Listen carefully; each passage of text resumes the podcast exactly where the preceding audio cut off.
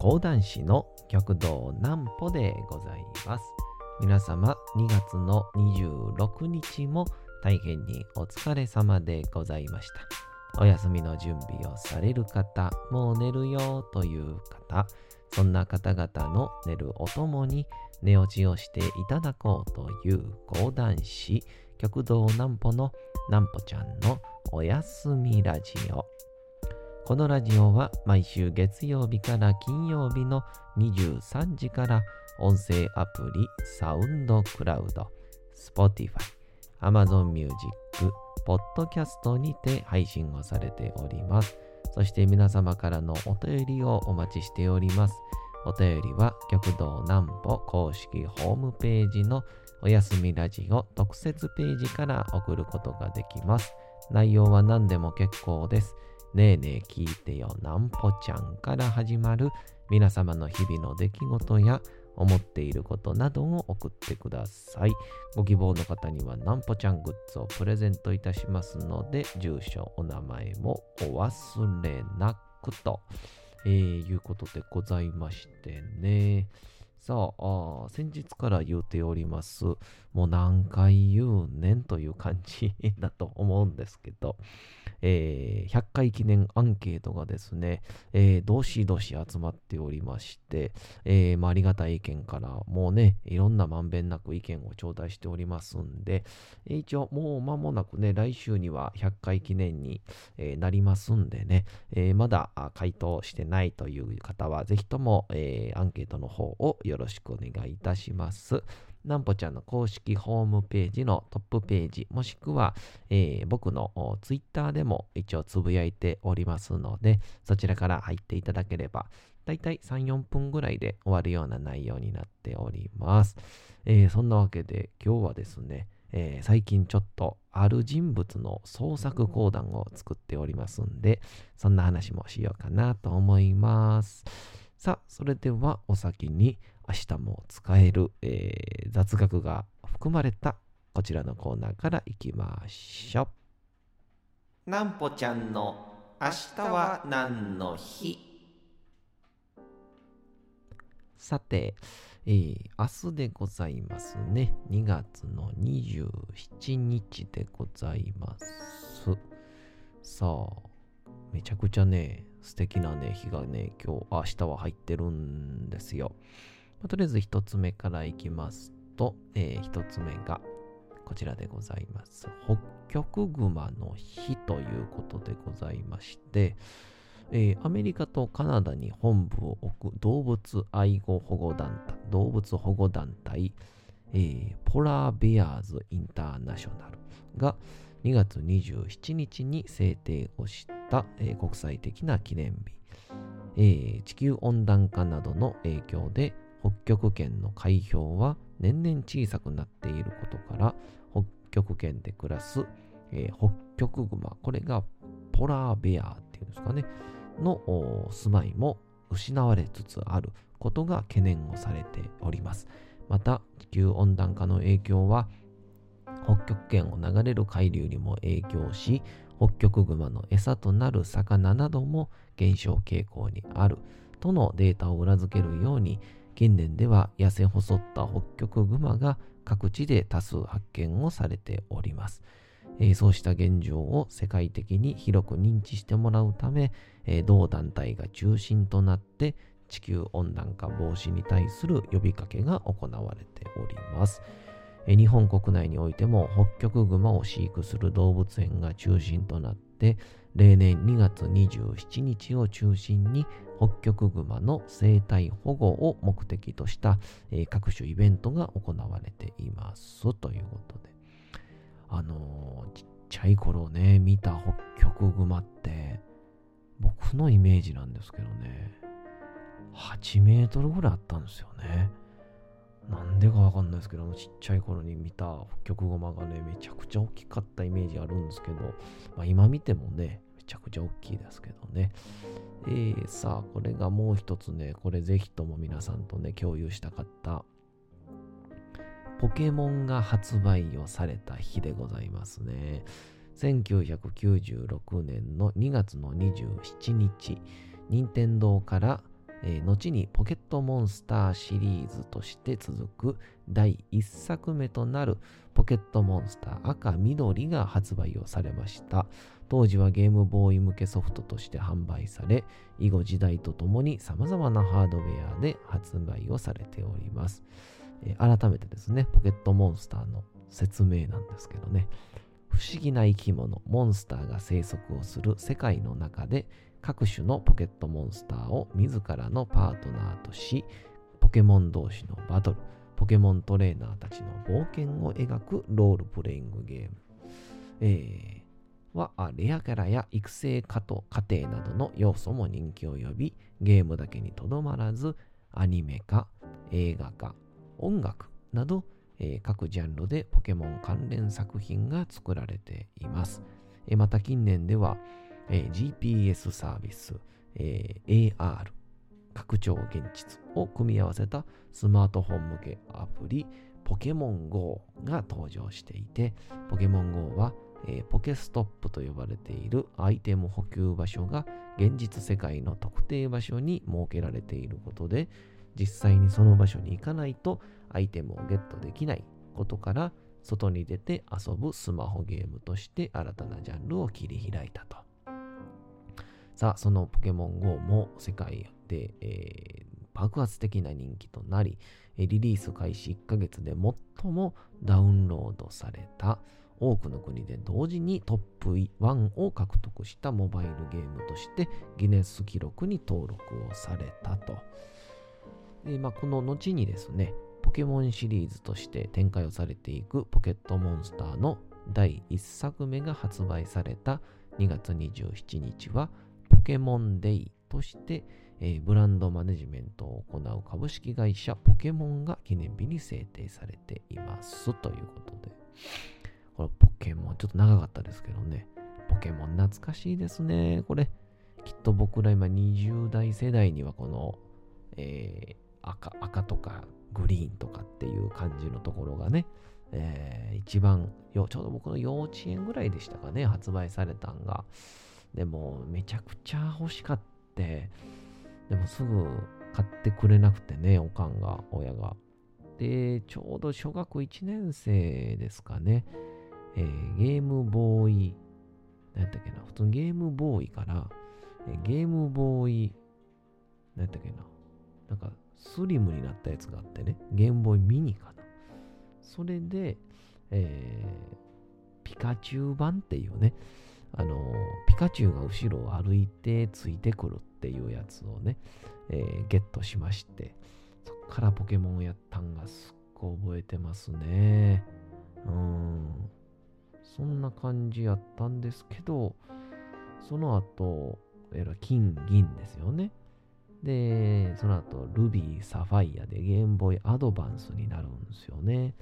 で、その後エメラルドが出たりとか、ファイヤーグリーン、レッドサンダーとかね、いろいろ出て、まあ、そのあたりから僕もやらなくなったんかなって感じでしたが、多分ね、ポケモンの話をしてしまうとね、おそらく、20分をとうに過ぎてしまいますんで、えー、またポケモンの話はまたいつか違う日にしたいなとも思ったりしますけど、えー、先にですね、告知がございまして、えー、2月の28日の日曜日ですね。だから、もうこれ日をまたいでたらあさってか、うん、なんですけど、日をまたいでたら明日か。えー、2月の28日日曜日にですね、えー、落語と講談、若手落語家が長考に挑戦ということで、えー、場所がですね、えー、吹田市にある浜屋敷というですね、えー、会場にて行われるんですけども、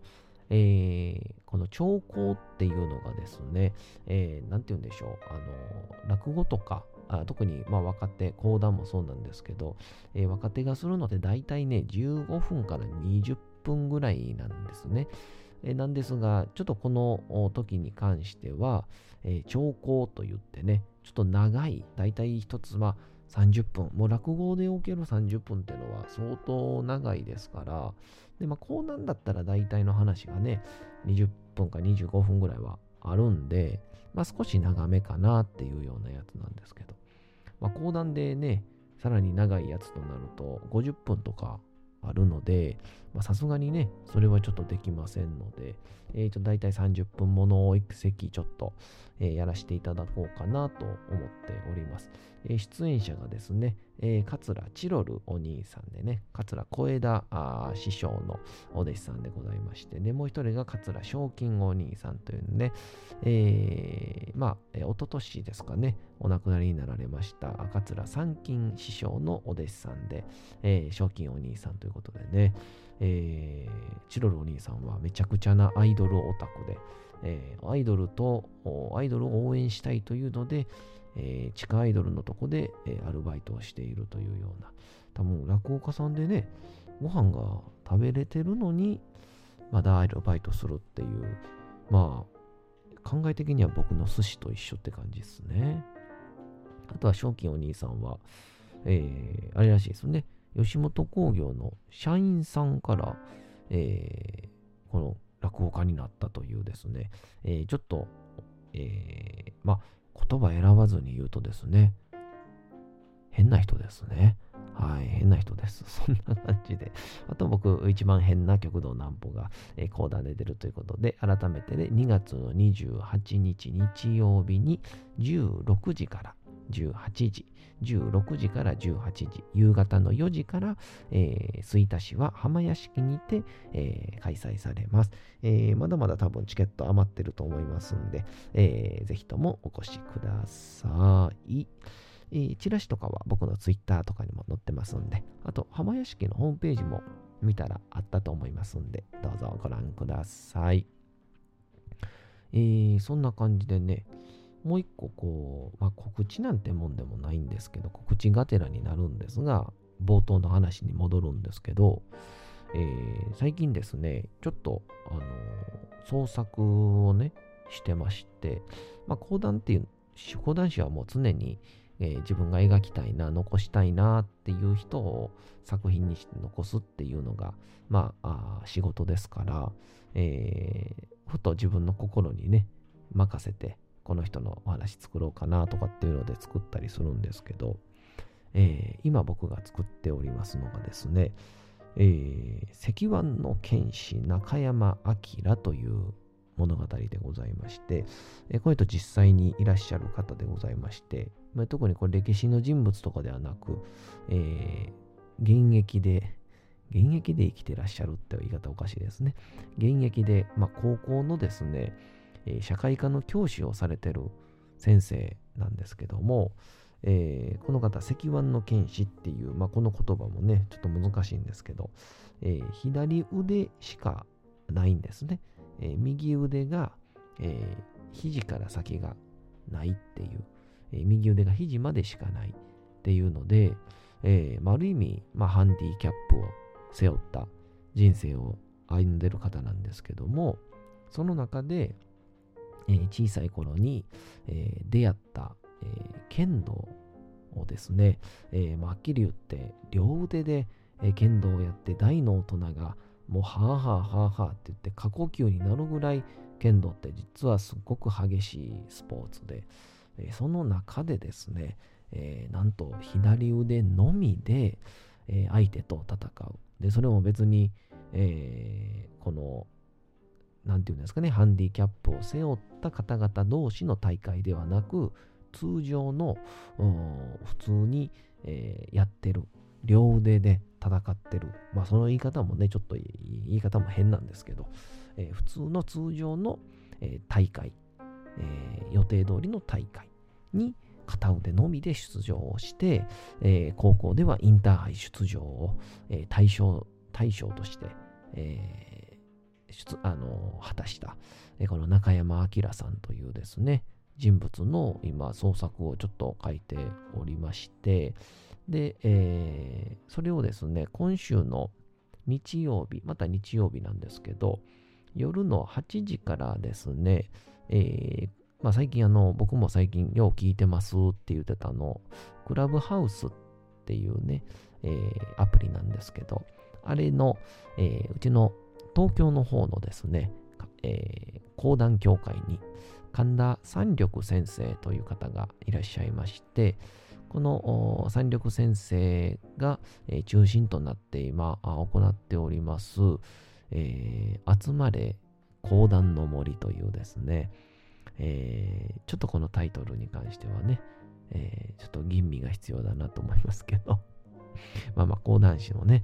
まあ講談師集まっても、まあ木の量だけで言うたら、林にしかなられへんやろなと思うんですけどね、まあ、森にはなられへんなっていう。まあ一回ほとんど、まあ伐採されきりましたから、東京に関して、あ、上方に関しては、大木が1本しか残りませんでしたからね、一時は。いや、そんなんはいいんですけど。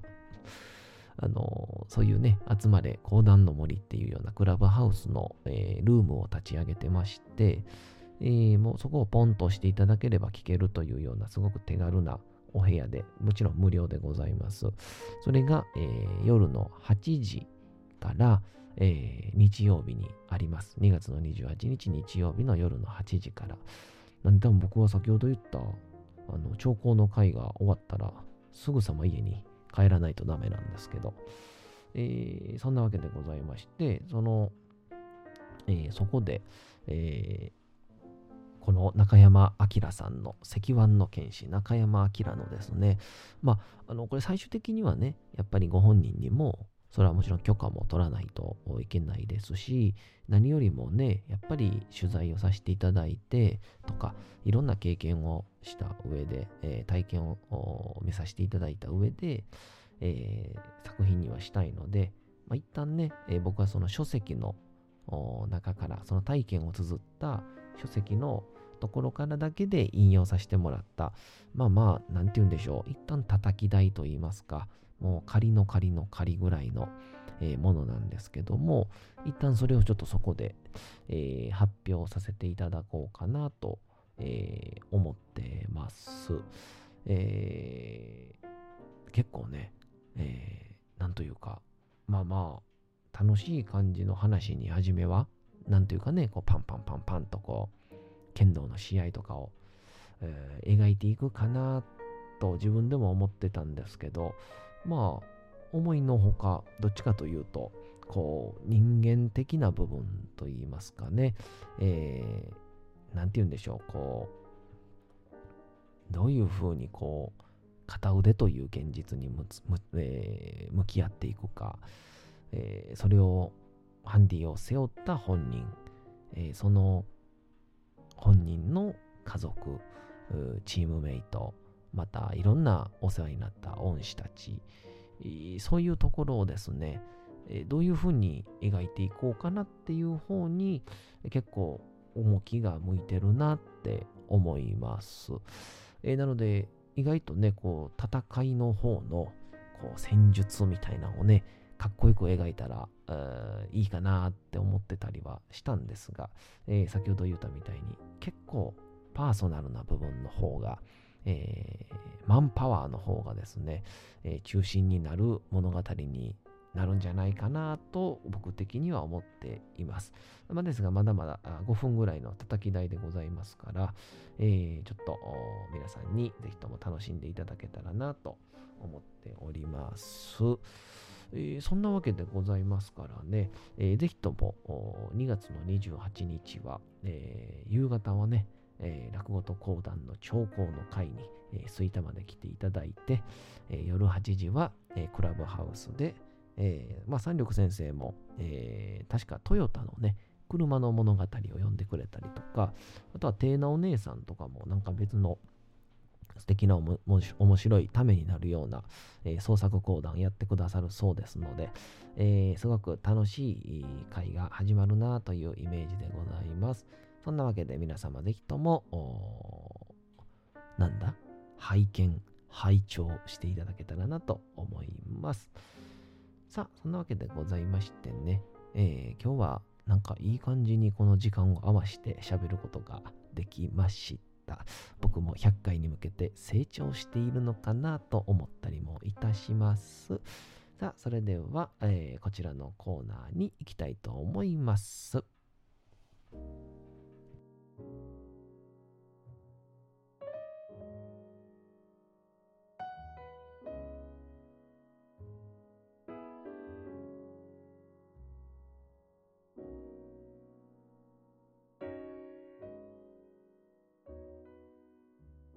さて、時刻はうとうと朗読会の時間となりました。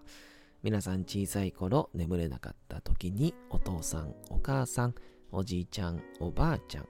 お世話になっている方に本を読んでもらったことはないでしょうか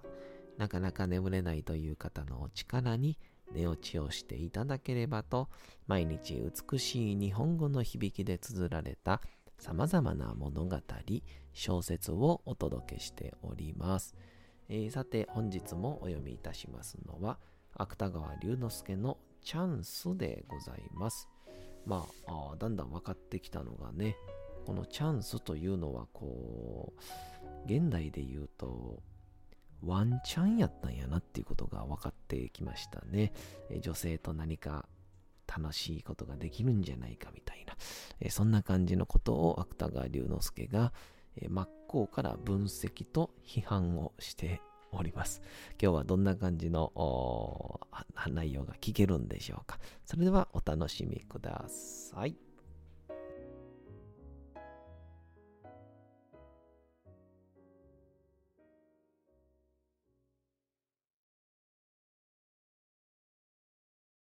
チャンス芥川龍之介あれは私が弘前の高等学校に入ってその翌年の2月の初めの頃だったのではなかったかしら。とにかく冬のしかも大寒の頃のはずである。どうしても大寒の頃でなければならぬわけがあるのだが、しかし、そのわけは、後で言うことにして、何の宴会であったのか。四五十人の宴会が、弘前のある料亭で開かれ、私が文字通り、その末席に寒さに震えながら座っていたことから、このこの話を始めた方が良さそうである。あれは何の宴会であったであろう。何か文芸に関係のある宴会だったような気もする。弘前の新聞記者たち、それから町の演劇研究会みたいなもののメンバー、それから高等学校の先生、生徒などいろいろな人たちで、かなり多人数の宴会であった。高等学校の生徒でそこに出席をしていたのは、ほとんど上級生ばかりで、一年生は私一人であったような気がする。とにかく私は末席であった。かすりの着物に袴を履いて小さくなって座っていた。芸者が私の前に来て座って、お酒は飲めないの？ダメなんだ。当時、私はまだ日本酒が飲めなかった。あの匂いが嫌でたまらなかった。ビールも飲めなかった。苦くてとてもいけなかった。ポートワインとか白酒とか甘味のある酒でなければ飲めなかった。あなたは義太夫をお好きなの？どうして？去年の暮れにあなたはことさを聞きにいらしてたわね。そう。あの時、私はあなたのそばにいたのよ。あなたは稽古本なんか出して何か印をつけたりして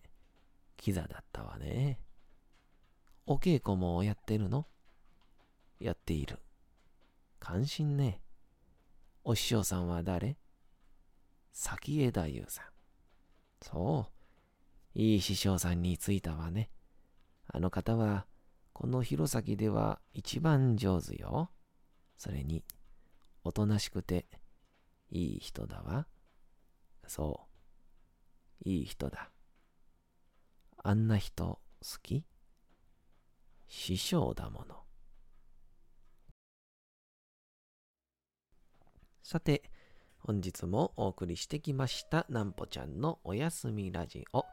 改めてにはなりますが、このラジオは毎週月曜日から金曜日の23時から音声アプリサウンドクラウド、Spotify、Amazon Music、ポッドキャストにて配信をされております。そして、え、100回記念のアンケートをどしどしと募集をしてございます。えー、極道南歩公式ホームページのトップページにも URL が貼っております。また僕の Twitter にも掲載しておりますので、だいたい3、4分で終わる簡単なアンケートでございますので、えー、ぜひとも皆様のご意見、ご感想をお送りください。えー、お休み配信、YouTube ともどもにチャンネル登録をよろしくお願いいたします。というわけでございまして、皆様、2月の26日も大変にお疲れ様でございました。明日も皆さん、街のどこかでともどもに頑張って、夜にまたお会いをいたしましょう。なんぽちゃんのおやすみラジオでございました。それでは皆様、おやすみなさい。すやすやすやーん。